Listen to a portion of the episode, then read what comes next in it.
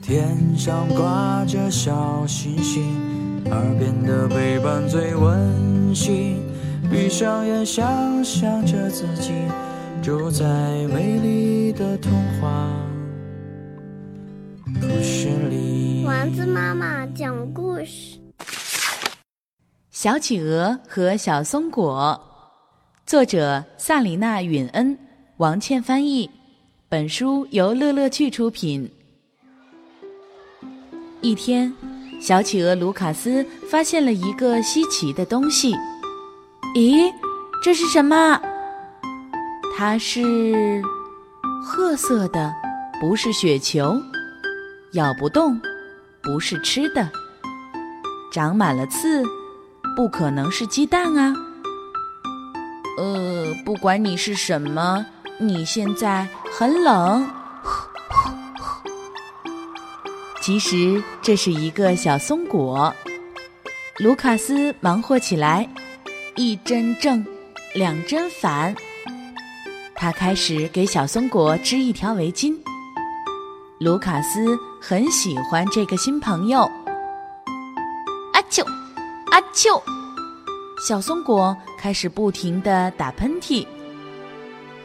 卢卡斯带着小松果找到爷爷，他问：“爷爷，我的朋友怎么了？”“哦，这儿太冷了。”爷爷说：“小松果的家在很远的森林里，它在雪地里没法长大，也不能变强壮。”小松果，我送你回家吧。卢卡斯把行李装到雪橇上，出发了。寒风呼呼地吹，卢卡斯吃力地拉着雪橇往前走。终于，啊，是森林！小松果，你到家了。卢卡斯找来很多松针，为小松果做了个松软的窝。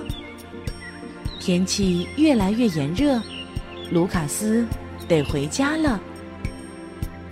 再见了，小松果，我会永远记得你。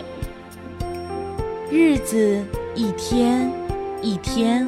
过去了，卢卡斯每天都在想：小松果长大了吗？变强壮了吗？卢卡斯决定去看看。他来到了那片森林。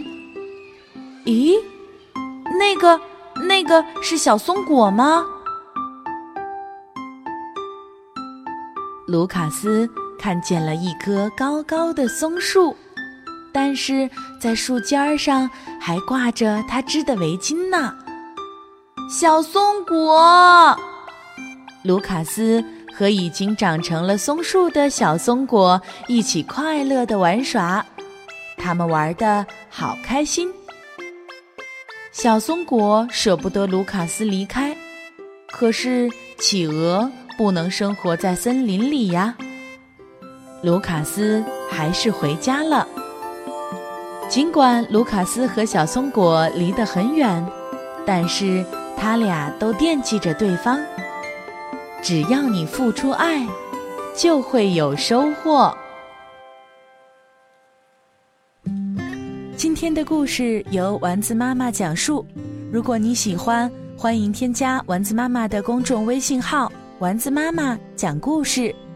宝贝儿，我们该睡觉了。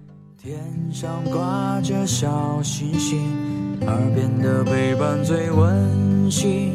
闭上眼，想象着自己住在美丽的童话丸子妈妈讲故事。